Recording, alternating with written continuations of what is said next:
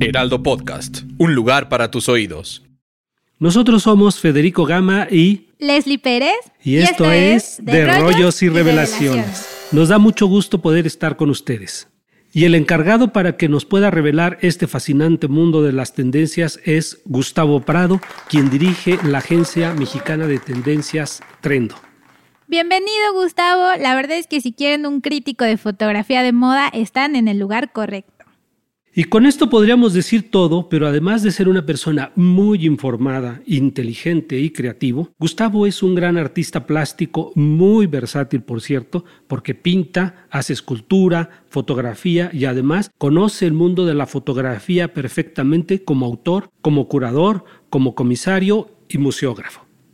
Hola Federico, muchísimas gracias. Creo que lo que te faltó mencionar en mi currículum es que además soy tu amigo.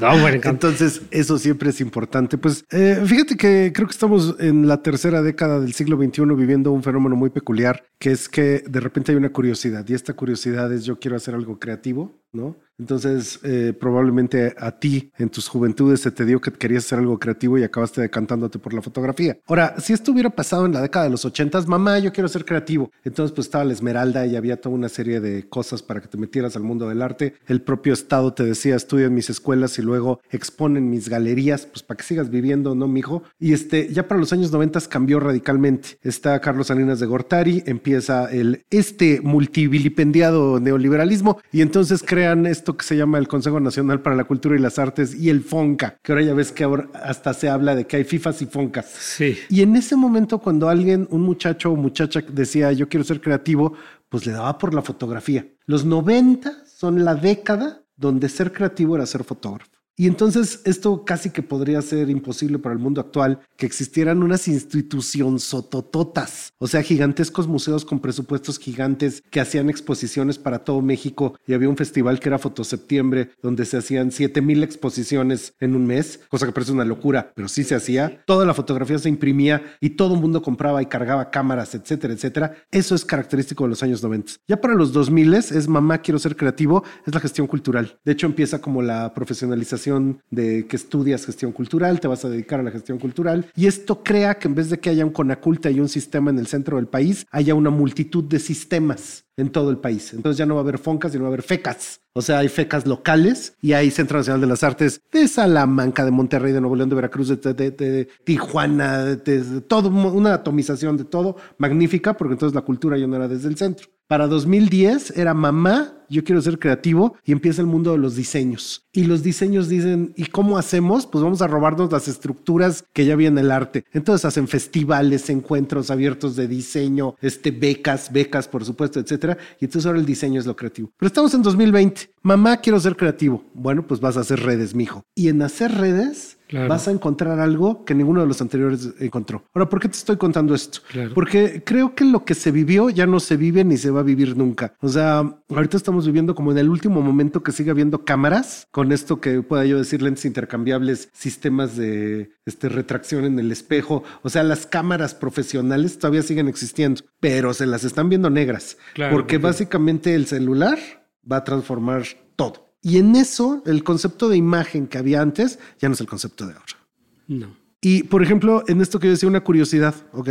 Tú tienes una curiosidad, había un aprendizaje, ¿dónde aprendías foto? Luego que aprendías foto, había un fogueo. Y esto de fogueo, pues entrabas a la editorial y en las revistas te publicaban y estabas en el medio. Ya no hay medios impresos como antes, ya no hay revistas como antes. Y una vez más, ese mismo proceso hace que la idea del que crea imagen es completamente diferente. ¿En qué, de qué manera se inserta en lo institucional? Ojo, no quiero decir en los museos o esto, sino quiero decir lo institucional, la editorial, el periódico, la revista, etcétera. Todo eso ya está profundamente trastocado. Y creo que ahorita una cosa que estamos viviendo es que podemos hablar de que hay extraordinarios creadores de imagen que no tienen cámara. Hay extraordinarios creadores de imagen que no imprimen las cosas. Hay extraordinarios creadores de imagen que probablemente les diríamos fotógrafos porque siguen haciendo fotografía pero que no existen de ninguna de las maneras anteriores. Y básicamente su medio es el Instagram y a través de ello publican, ganan y comparten.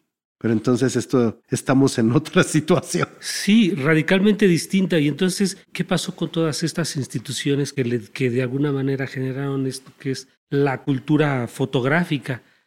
Creo que ahí hay una doble cuestión. Las leyendas empiezan a desdibujarse. Entonces, en eso, por ejemplo, para cierta generación de que nos tocó buena parte del siglo XX, Manuel Álvarez Bravo, Héctor García, este, etcétera, pueden ser grandes referentes, pero también son grandes referentes los que hicieron instituciones que tuvieron que ver con la fotografía, Pablo, Pablo Ortiz Monasterio, Patricia Mendoza, etcétera. Pero en un mundo como en el de ahora, que inclusive la crítica, los mejores o más grandes críticos de fotografía en México, pues ya no están. Ya no hay. José Antonio Rodríguez, etcétera. Eh, Quién sabe qué pasa con medios tan especializados como Alquimia o Luna Córnea. Con esto a lo que me refiero es que, pues en pandemia fue la eh, mortalidad más grande de revistas. Pero tampoco a la gente ya le interesa la idea de la revista como tal. Entonces no tienen presencia en redes, no hay una posible discusión y crítica. Entonces creo que esa idea de cómo se creaba un, cómo se creaba un creador de imágenes ya no existe en el presente. Y además la crítica no está en estas eh, personalidades, en estos personajes, sino en las redes sociales, en los likes, en...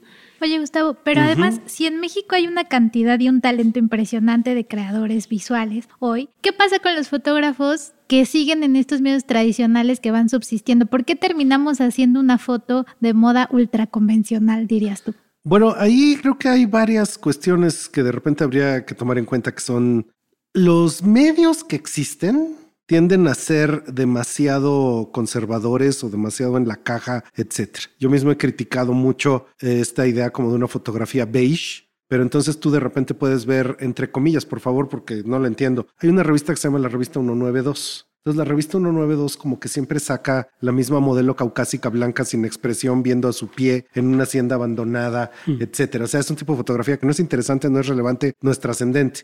Es una revista que se imprime poco, pero que básicamente vive de tener anunciantes en un eje en el que no hay innovación fotográfica. Y ahí anda pululando los últimos 10 años flotando en el horizonte, pero ni propone, ni se mueve, ni avanza y nomás estorba. Entonces, lo mismo que le pasa como a la revista 192, pues lo tendrías tú en el medio general mexicano, en que no es que digas, híjole, qué producción fotográfica está sacando ahorita Le Oficiel México o este Marie Claire México, etcétera. A lo mejor es más interesante fotográficamente, de verdad, por Dios, te lo juro, TV notas. TV notas y TV novelas, a lo mejor fotográficamente más interesante, o es más interesante el diario deportivo, la afición, porque tienen mejor idea de velocidad, tipo de foto, sale el portero volando, etcétera. Está más en el momento contemporáneo. Entonces, esto es curioso porque la propia fotografía de moda en México, específicamente la fotografía de moda, eh, pues digamos que está en un momento en el que, una vez más, lo más interesante y que yo conozco, pues tiene entre menos de 25 años y está en las redes sociales.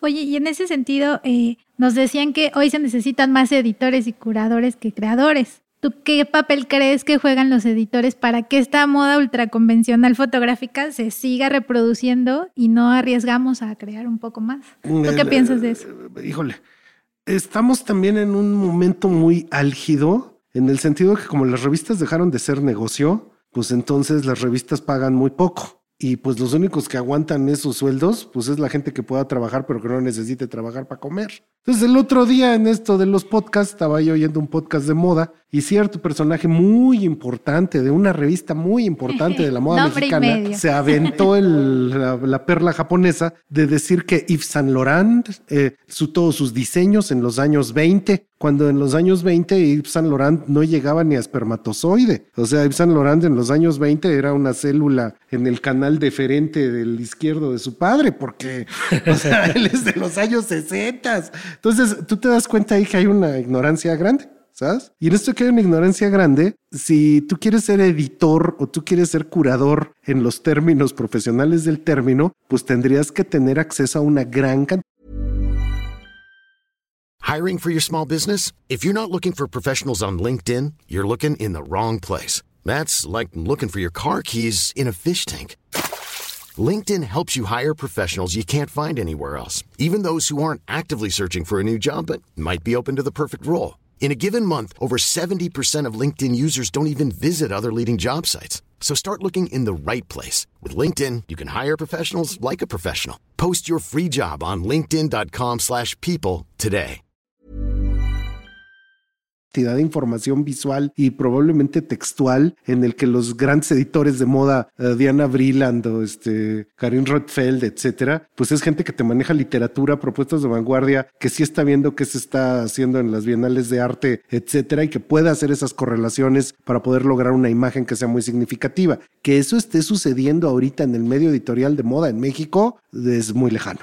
O sea, no está pasando ni va a pasar eventualmente, ni va a pasar en el horizonte. Ahora, de eso que decías tú, este, me, dio un poco así como de erisipela. Te voy a explicar por qué. Que hay muchísimo talento en, en México ahorita. No dudo que haya mucho talento, ¿no? Hay mucho talento, lo que falta es apoyarlo. Pero una cosa que yo siempre me pregunto y que me da terror es que haz de cuenta que cuánta gente estudia foto. Bueno, pues tú estudias fotos y estudias arquitectura, comunicación, diseño gráfico, diseño de moda. Este, todas las carreras creativas te llevan foto. ¿De cuánta gente se titula al año de eso? Bueno, nomás de moda son 12 mil, de todas las carreras creativas van a ser como 250 mil al año por todas las carreras en México. ¿Cuántas Gracieles y Turbide hacemos al año de toda esa gente que estudió foto? Cero. Eh, bueno, si juntamos 10 años, ¿cuántas Gracielas y Turbide te salen? Cero. Entonces, ¿sirve de algo que la gente estudie foto? No, porque no hay, no está saliendo nada. Entonces eso es muy curioso, ¿no? Y de aquí hice yo una pequeña lista, mira, si la gente que nos está oyendo prende su Instagram, puede buscar, por ejemplo, a Alexa Osuna, una muchacha muy joven de Culiacán, pueden buscar al Estubes, el Estubes es un muchacho muy joven aquí de Ciudad de México, o pueden buscar, por ejemplo, a Abraham Mora de Aguascalientes. Los tres, me gustaría decir que tienen menos de 25, pero casi que acaban de cumplir 20 los tres. Chavitos. Y son gente que hace foto porque se le da la gana hacer foto. Con esto lo que quiero decir con eso es que decidieron la práctica fotográfica básicamente porque querían estar en Instagram o querían mostrar algo o querían compartir o lo que sea, lo cual no quiere decir en ninguno de los tres casos que hayan estudiado ya ni siquiera en lo que antes era la escuela activa de fotografía o ninguna de estas cosas. O sea, es gente que agarró la cámara, se tomaron sus cursos de técnica y están haciendo lo que conocemos como fotografía de moda de una manera imaginativa inventiva e inteligente, desarrollando uno de los problemas más grandes que hay, que es tener ojo. Y los tres, pues, son súper chicos. O sea, esto sí no tiene ninguna relación con todo lo que hubieran sido los centros de la imagen o todas estas cosas del pasado, sino más bien ya son hijos del Instagram. Y eso también es muy curioso porque entonces ya está surgiendo pues una camada entera, Dios mío, tienen 20, lo cual quiere decir que nacieron en el año 2002.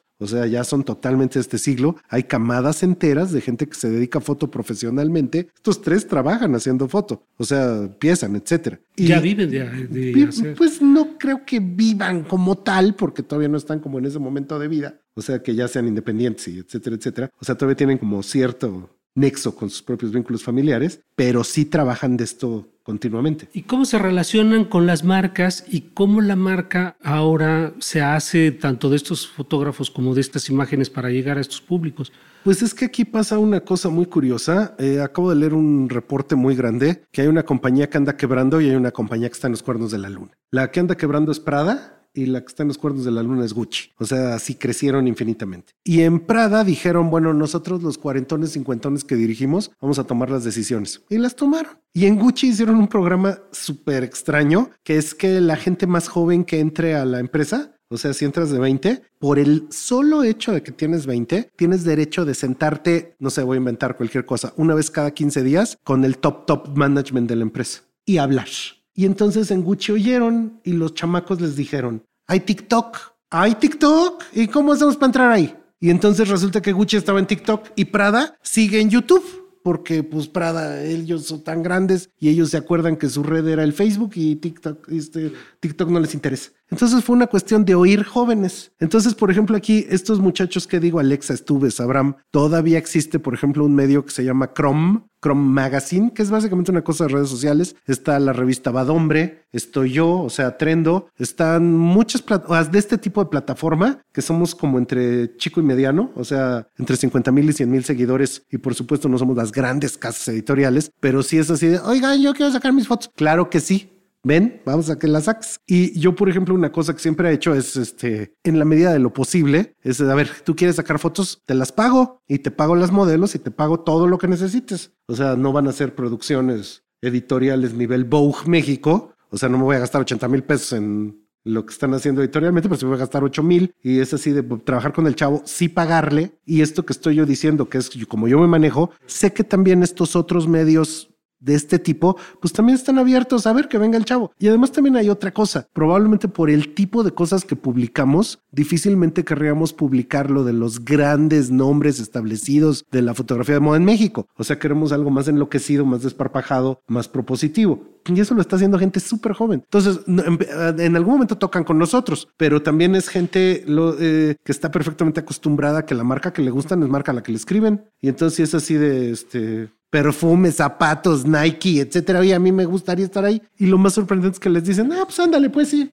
Bueno, pero ahora ya hay un vínculo que antes no existía y gracias también a las redes sociales. ¿Y qué tanto es la propuesta cultural? Es decir, este, desde el punto de vista social y la cultura. Yo veo que ahora la fotografía ha crecido también y no solo son los modelos estos anglosajones, caucásicos. Ah, bueno, eso por supuesto. Estamos viviendo un momento súper importante que es que a partir de... Eh, yo en el 2017, digo, no es que yo lo haya hecho, nomás considero que ahí lo, ahí lo vi, yo lo vi ahí. En 2017, en el extinto Fotomuseo Cuatro Caminos, es una exposición que se llamó Pose, que eran territorios de la fotografía de moda contemporánea. Ahí pasó una cosa muy chistosa. Había una propuesta, una curaduría de hacer fotógrafos de, de Televisa, de la fotografía de moda más este, seria y convencional que pudiera haber en México, y eso eventualmente se cayó. Y fue así de, y bueno, ¿y cómo lo resolvemos rápido? Yo alcé la mano y dije, pues vamos a hacer lo mismo de moda, pero de moda alternativa. O sea, ¿quién está haciendo algo un poco más interesante y más joven? Y ahí había un fotógrafo que se llamaba Dorian Ulises López, entre otro grupo de fotógrafos muy jóvenes. Y resulta que en ese momento, pues él estaba haciendo sus fotos de moda y demás. Pero Dorian Ulises tuvo el ojo de empezar a ver hacia otra latitud. Entonces empezó a ver la belleza mexicana. Y en el momento en que empieza a ver la belleza mexicana, lo mismo que estaba yo contando, o sea, él es un chavo y está haciendo sus cosas y las publica en Instagram y de repente encuentra otra chamaca babosa en ese momento que empezaba, ¿no? Nayeli de Alba, ahora es Nayeli de Alba, la máxima stylist de México, de Latinoamérica. O sea, y ahora ella es un titán, pero en un momento son chicos, ¿no? Claro. Entonces empiezan a crear algo que acaba siendo pues una masa crítica y hacen un movimiento entero de lo que sería la belleza mexicana. Entonces eso a mí me llama mucho la atención porque es exactamente al mismo tiempo en que un chamaco baboso este, le escribe a unos gringuillos y les dice, oigan, me gustaría que vean mis fotos. Y el gringo le contesta, mm, señor o señorita Álvarez Bravo, porque no me puso su nombre nos gustaría mucho ver sus fotografías. Y son Edward Weston y Tina Modotti e inventan una identidad mexicana en 1919-1920. Pues esto está pasando igual, pero en 2019-2020. Entonces, de hecho, eso es algo bien interesante. Sí están haciendo cosas que 100 años después se van a entender apenas como cómo construyeron otra visión de una identidad mexicana a través de los medios digitales. Y en eso que preguntas tú, movimiento cultural sí existe. Capacidad de análisis de los movimientos culturales ya no existe. Porque que explicó, haz de cuenta, antes cada semana leíamos El gato culto, leíamos este, a Braulio Peralta, leíamos los suplementos culturales que sí tenían una articulación de qué estaba pasando y cómo se interactuaban las demás artes. Ahorita no hay nada de eso. Entonces, estamos ahorita, digamos que en el principio del podcast, o sea, como movimiento, ojalá a partir de esto empezar a hacer una reflexión cultural un poco más grande de cómo lo que se cree que son muchachos mensos con redes digitales, en realidad son los jóvenes que están creando los movimientos culturales del resto del siglo XXI en México. Entonces en eso van a tener trascendencia, aun cuando ahorita parece que no la tienen. O sea, van a ser increíblemente trascendentes y lo están articulando pues a través de, de sus medios, sus tecnologías. ¿Y cómo se marca, cómo se estructura una, una tendencia? Tú eres experto en eso, pero en el caso de la, de la fotografía, ¿por dónde andamos? Una cosa muy curiosa es que la fotografía de moda como que siempre se pensó, o la mala fotografía de moda, es esto de una modelo sin expresión que no sonríe, que no provoca, que no tiene nada en la cara sobre un ciclorama y bien iluminado, bien hecho y punto. Eso no puede darme más flojera. Eh, a principios de la década del 10, como en el 2008, 2009, 2010, Camille Paglia, que es una crítica cultural americana, hizo un texto acerca de que Lady Gaga era completamente asexual, que era la expresión asexual de una generación que no entendía cómo poder tener sexo y que así como los millennials se comunicaban así con dos puntos paréntesis para explicar una sonrisa, Lady Gaga no tenía cara Era nada más como un emoticón, unos signos de puntuación en la cara, pero que no provoca nada. Y que esto era, que hasta sus bailes eran no provocadores. Cuando en los años 80 para la generación X, Madonna era morbo, era, se agarraba, se tocaba, bailaba, etcétera. Ahora, cuando Madonna es tan sexualizada, al mismo tiempo la fotografía de moda es muy sexualizada. Herb Ritz, este, toda la fotografía esta que está como sexualizando tanto el cuerpo como la expresión y para los noventas empieza como este hieratismo inexpresivo. Pero ahorita una cosa que está pasando es que cualquiera de las personas que nos esté oyendo y que de repente le diga a su hijo, hija o inclusive nieto, nieta, oye, ¿tú por qué te retuerces tanto, eh? Porque resulta que ahorita las generaciones más jóvenes son muy faramayosas y son muy faramayosas en las que casi casi que parece el tipo de expresión corporal de cuando Clavillazo hacía, nunca me hagan eso. Entonces eh, se mueven mucho los ojos, la cara, etcétera. Y si tú ves a Rosalía, por ejemplo, Rosalía parece que baila en hawaiano, o sea, porque te hace con las manos exactamente lo que está cantando y eso se extiende a todo el reggaetón y a todos los cantantes actuales. O sea, no pueden cantar algo y no hacerlo. Entonces, inclusive la, la manera de bailar tiene que ver con que cada pequeño movimiento es una taquigrafía que escribe la letra de la canción. Entonces, cuando tú estás bailando y el salón entero lo hace, te bailan así de puedes fumar, beber. O sea, cada cosa que estoy diciendo la haces con la mano. Claro. Y resulta que a esto nosotros le hemos llamado la tendencia al mimo. Entonces es la tendencia al mimo porque las generaciones muy jóvenes expresan a través de tanto movimiento algo. Tiene que ver también con el TikTok. El TikTok es close up a cara. Entonces, básicamente en esto aprenden a ser muy expresivos. Si en este momento se hace una fotografía de moda con las reglas de una cara que no expresa, porque nada más está este, sin sonrisa y sin tristeza, a nadie le interesa. Y una fotografía de moda que inclusive ahorita se empieza a ver fársica, porque las caras son casi, casi como de cómic. Entonces las generaciones nuevas lo toman, lo apropian y dicen, ah, se ve sexy. Y se ve tan sexy como las caras que más se Rosalía en los videos, como este, lo que estoy viendo en todo tipo de estrella reggaetonera, como lo que veo como como Caliuchis este, se está retorciendo en los videos. Entonces, eso, por ejemplo, es algo que probablemente no se nota, que hay un cambio radical en cómo gesticulamos, cómo nos presentamos al mundo, cómo nos movemos, que es un cambio generacional, que luego, luego lo notan ellos tecnológicamente, y entonces precisamente por eso hay filtros de cara de perro, de lengua sacada, de ojos grandotes, etc. Y a la velocidad que nos movíamos antes, pues seguimos pensando que el puntum de la fotografía, este, que el significado del significante y que la manera en la que vamos a poder entender el, concepto detrás de la foto para poder hacer nuestro fotolibro importa. Cuando esto se está moviendo a velocidad de la luz y cualquier joven de menos de 25 a la hora que le digas del fotolibro, pues se va a carcajear enfrente de ti diciendo yo para qué quiero eso cuando puedo estar en Instagram haciendo millones de likes en un segundo. Sí.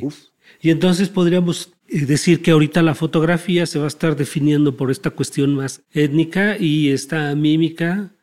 Pues es que una cosa que también pasó muy clara y creo que habría que pensarlo. Vamos a empezar con la fotografía de moda en México. La primera foto de moda en México, digo, uno puede decir que son las fotografías de, los Valleto o cualquier cosa, pero eso no es. Entonces, Rodrigo Moya hace una foto que se llama Fuera de Moda y es este en un pueblo, un vestido, alguien está contemplándola, etcétera. O a lo mejor son las de Héctor García, de la señora elegante que pisa su vestido, ¿no? Y de hecho, esas serían como fotografías de moda incidentales y hasta los años 60 Tufik Yazbek ya va a ser claramente un fotógrafo de moda en México. Ahora, les da una vergüenza bárbara porque son bien closeteros, pero Suter, Laura Cohen, este, muchos de estos mega fotógrafos hicieron moda, moda, guess, este, pantalones, camisas, acá pues porque también vivían del trabajo, de, algo se, tiene que vivir. Entonces ellos tampoco lo pusieron así como esta es mi obra. Y eso nos haría pensar que hay una generación anterior que le toca la transición, Germán Nájera, Iván Aguirre, que les toca como esta transición hacia Inclusive empiezan en análogo y ya después están empezando con lo primero digital y son de gran cámara digital y gran técnica, pero ahorita creo que lo que estamos viendo es algo muy ligero, gente muy joven que está abrevando directamente de lo que ve hoy en el video, de cómo hablan lenguajes tiktokeros y cómo con eso están compartiendo pues el palpitar de su propia generación. Oye Gustavo, y después de todo este recorrido que nos has hecho, eh, hoy en 2022, para ti, ¿qué elementos debería tener una buena fotografía de moda para considerarse como tal? Que todos los que nos están escuchando quizá estén empezando a hacer fotografía, algunos ya tendrán carrera, pero en general, ¿tú qué elementos consideras que debe tener una fotografía buena de moda? Así como les estaba yo mencionando a estos muchachos mexicanos muy jóvenes, hay como un grupo de fotógrafos españoles también muy jóvenes. Uno de ellos es Quito Muñiz, así lo encuentran en el Instagram. Otro es Philip Kustik, que esto es como Felipe, Philip, F-I-L-I-P Acoustic, que también así lo encuentran en el Instagram. Y una característica que tienen como fotografía de moda es que entienden algo que en México nos cuesta mucho trabajo entender. Eh, yo durante décadas fui maestro de la Esmeralda, entonces este, resulta que era bueno muchachos, esto es primer año, los grandes temas en el arte es el paisaje, la naturaleza muerta, el desnudo, el retrato. Entonces vamos a hacer eso, ¿les parece bien? Háganse un retrato, no todos felices en su retrato. Hagan un paisaje, uy, les cae re bien. Hagan una naturaleza muerta, uy, wow, les cae re bien. Las, la siguiente semana traen desnudo y básicamente se tomaban el empeine del pie porque aquí en México a la gente le da terror su cuerpo. En cambio, pídelo en Madrid, en una escuela en Madrid, también primer año, di, la siguiente semana vamos a hacer desnudo, ¿eh? Y te van a traer, bueno, así, imágenes proctológicas, porque es muy diferente la relación con el propio cuerpo y con cómo lo enseñan y con cómo lo representan. Esto se ve mucho en la fotografía mexicana. Tú ves a Philip Custip y a Quito Muñoz y ves la sensualidad del cuerpo, la manera en la que entienden el cuerpo, la corporeidad, el desnudo, etcétera, y de repente vienes acá a México y ves así de, y I'm Sandra, and I'm just the professional your small business was looking for. But you didn't hire me because you didn't use LinkedIn jobs. LinkedIn has professionals you can't find anywhere else, including those who aren't actively looking for a new job but might be open to the perfect role, like me.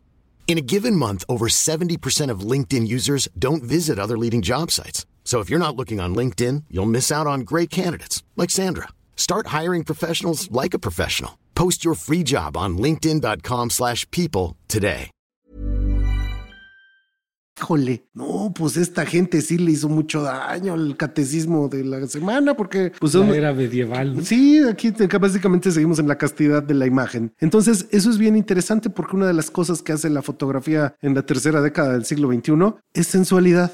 Y esa sensualidad está presente en todas las latitudes. O sea, tú de repente puedes ver lo que están haciendo los jóvenes en Estados Unidos, en Europa, etcétera, en España. Y es una foto profundamente sensual porque es muy libre. O sea, sí tiene el espíritu de ir a este. no es lo mismo ir a Glastonbury que venir al Corona Capital. Y ese mismo problema de distancias está presente en la imagen. Claro. Cómo se representan, cómo se ve, etcétera. También somos una sociedad que le da rienda suelta a su sensualidad. Quién sabe si vuelvas hoy a tu casa. Entonces, eso también es un problema. Claro, pero además en hombres y mujeres. Sí, en hombres y Porque mujeres. aquí, o sea, parece que la sensualidad solo existe en las mujeres o este rollo erótico en la fotografía solo existe en las mujeres. Ahorita ya se está enriqueciendo esta parte y acá pues muchísimo más. Y por supuesto, Quito Muñoz, Philip Kustik, tienen gente de todos los géneros variados y variopintos como manifestaciones sensuales. Entonces, eso es interesante. Una cosa que creo que no deja de estar de lado es la necesidad de poder tener un buen dominio técnico, que este parece consejo de abuelita, pero resulta necesario. que es súper necesario. O sea, sí tendrías que manejar el lenguaje de- digital de la imagen al 100%. Eso no es tan obvio porque particularmente ahorita en generaciones muy jóvenes, y yo todo el tiempo es así, a ver, te voy a enseñar Photoshop. Mira, a mí no me molestes con tus cosas esas porque yo tengo una app aquí en mi celular que es un changuito que hace lo mismo. Y a mí tus jaladas esas del Photoshop no me interesa, no me importa, no me molestes. Pero sí les hace falta. Y eso aquí mismo pasa en que en México hay alguna otra línea de jóvenes fotógrafos que no se caracterizan como los que dije. Los que dije son geniales en cómo manejan técnicamente. Pero otros que no voy a decir, si es así como de chavo, todo lo que haces está amarillo. Y es así de, no, no, es que así es mi estilo. No, mi hijo, es que mira, Command Shift L, niveles automáticos y Command Shift M, curva automática y te quitabas lo amarillo de los ojos. Sí. O sea, básicamente estas sí son miradas lagañosas. Y son miradas lagañosas porque les falta técnica. Y en el siglo XXI no hay manera de que te falte técnica porque si no, no, es como hablar así. Pues no te entiende, habla bien. Entonces, si quieres hablar bien, pues tienes que conocer la técnica de qué estás haciendo como imagen. Oye, y yo quiero retomar un poco Pose, porque fue una compilación de trabajos que veías y de verdad te sacaban de, de la normalidad. Y hoy en día, ¿qué crees que hace falta para retomar estos, estas exposiciones colectivas? ¿Crees que hace falta, no hace falta este trabajo colectivo para dar una sacudida al mundo de la fotografía? Pues ¿O eh, nos ganó la individualidad de las redes? Creo que una cosa que está pasando es que todo el mundo está haciendo curadurías en el sentido que las imágenes que guardas y las páginas que sigues y las cuentas que sigues en el Instagram, esas son tu curaduría, ¿no? Y de hecho es que aquí hay, mira, hay una cosa que se está acabando que son las subculturas. Entonces ya no hay punks y ya no hay estas cosas, porque antes para hacer punk, pues tenés que invertirle en las Doc Martens, este, más los discos y ya salió muy caro, ¿no? Y ahora pues nomás tienes en Spotify, sí, las chamarras, todo. Ahora todo te lo venden en moda rápida, puede ser punk hoy, grunge mañana y hippie pasado. Y la música pues es gratis porque con que pagues 99 pesos de tu streaming, ya con eso ya estás.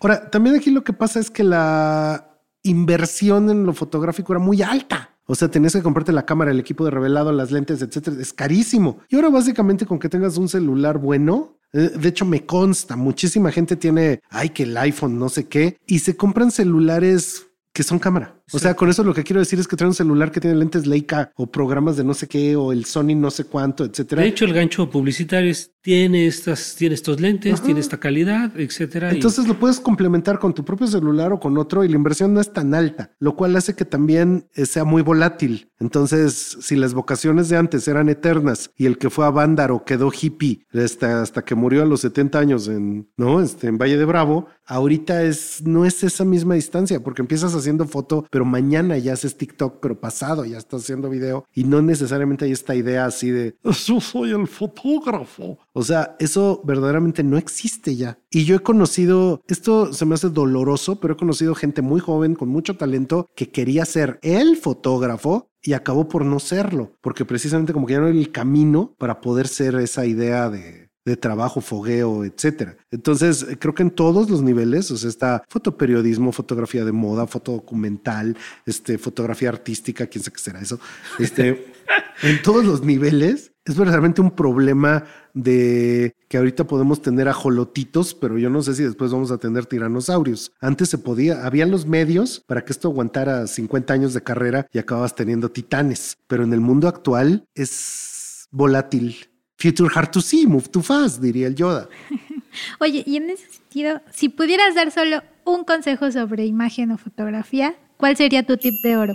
Yo no tengo la menor idea que me estás preguntando, pero mi papá era alcohólico y a mí me gusta muchísimo empinar el codo, aunque no lo hago porque trabajo mucho. Pero resulta que para ser alcohólico, cuando te, no importa si estás triste o estás eh, contento, tienes que tomar en el desayuno hay que tomar. Cuando vayas manejando tienes que ir tomando. En la comida tomas, en la tarde tomas un poquito más y antes de dormir tomas. Tomas porque te dejaron, tomas porque están contigo, tomas, tomas en tus viajes, tomas en tu cotidianidad, tomas todo el tiempo. Si lo haces, serás muy buen alcohólico. Y si haces lo mismo y tomas y tomas fotos, serás muy buen fotógrafo. Pero eso que parece obvio, tenemos un problema del que todos somos culpa, que los centroimagenismos y los fotoseptembrismos acabaron provocando los academicismos. Y esto de los cursi la cursitis aguda, lo que provocó es que tomabas el cursito con el cursito con el cursito, donde te enseñaban a hacer un proyectito. Y entonces en vez de entender que el poder desarrollar un ojo y que la práctica fotográfica toma décadas y muchísimo tiempo, se creyó que era de hacer un proyecto, que eso lo enseñabas en cada taller al que ibas y te este, ganabas todas las becas con ese solo proyecto y la gente dejó de entender cómo tener un cuerpo de obra. Entonces hay gente que sigue haciendo en Instagram, no sé, entras y son 27 mil imágenes. Entonces ahí entiendes que sí lo está haciendo todo el tiempo. Pero esto que le tomaste 12 fotos a un plátano y cuatro años después lo volviste a hacer, pero con un elote, no es cierto, no va a crear nada, no fomenta nada, no acaba construyendo nada esto de los proyectos terribles. Y los peores proyectos que les enseñaron a hacer es que te tomaras fotos con tu mamá encuerada, lo cual es cierto, es toda una escuela de enseñanza de fotografía mexicana que no llegó a nada. O sea, básicamente le dieron la puntilla tanto a las vocaciones como a la posibilidad de ser creador de adevers. Ya para cerrar, este, hablabas ahorita del TikTok y de sus posibilidades. ¿La fotografía tiene una ventana ahí en el TikTok?